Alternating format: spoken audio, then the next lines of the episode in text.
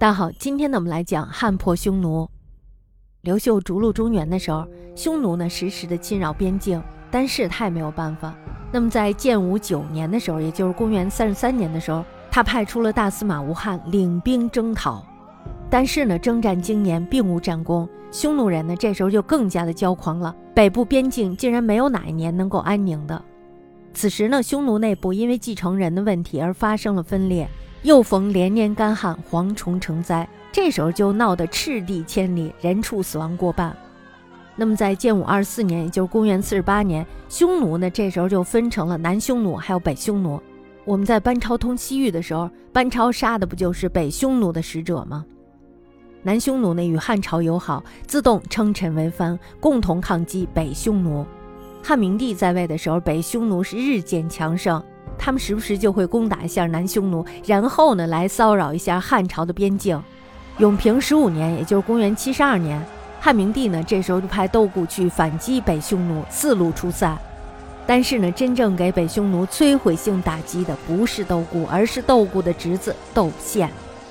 汉和帝永和元年，也就是公元八十九年的时候，窦宪呢与耿炳各领四千骑兵。调集南匈奴军队，还有边境驻军以及羌人军队，在基洛山，也就是今天的蒙古共和国西南部，大破北匈奴的军队。北匈奴呢，一共有八十一个部落投降，达到了二十余万人。窦宪大军出塞达一千五百公里，一直呢抵达了燕然山，也就是今天的蒙古共和国的杭爱山。那么到第二年的时候，南匈奴与北匈奴爆发了战争，北匈奴呢这时候再次战败。窦宪他认为北匈奴的国势已经非常衰弱了，不如趁机把它灭掉得了。那么在永和三年，也就是公元九十一年，他派耿奎、赵博等带兵进攻，在金微山，也就是今天的阿尔泰，大败北匈奴。北单于呢，这时候逃走了，北匈奴由此灭亡。这是永元三年，也就是公元九十一年发生的事情。从此以后呢，北匈奴有一部分归附了汉朝。那么另外一部分呢，就归附了鲜卑族，剩下的那一部分呢，就离开了中国边境，走上了遥远的西迁路程。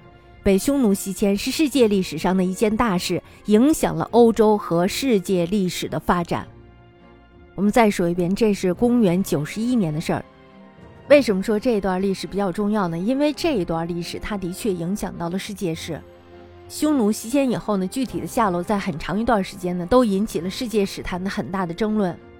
一直到十八世纪，法国著名东方学家法兰西学院教授德经，在他撰写的《匈奴、突厥、蒙古人以及其他西方鞑靼人的通史》五卷巨著中，首次推断说，欧洲中世纪的匈人即汉文史记中所载的匈奴人，并且呢，描述了匈奴不断西迁、侵入多瑙河的历程。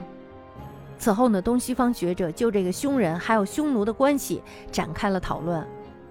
与此密切相关的匈奴西迁的问题，随之呢成为了学术界备受关注的争议焦点。主张匈人、匈奴人是同族人，自然呢是将北匈奴与公元四到五世纪横扫欧洲大陆的匈人联系到了一起，描绘出了北匈奴退出了漠北草原以后。西迁中亚地区，继而呢逼临多瑙河流域，入侵罗马帝国的波澜壮阔的画面。后来呢，章太炎、梁启超在他们的著作《匈奴史迁欧洲考》《中国历史研究法》都提到了匈奴西迁的历史，认为欧洲历史上的匈人，也就是中国历史上的北匈奴人。当然，这还有很多很多的其他的观点。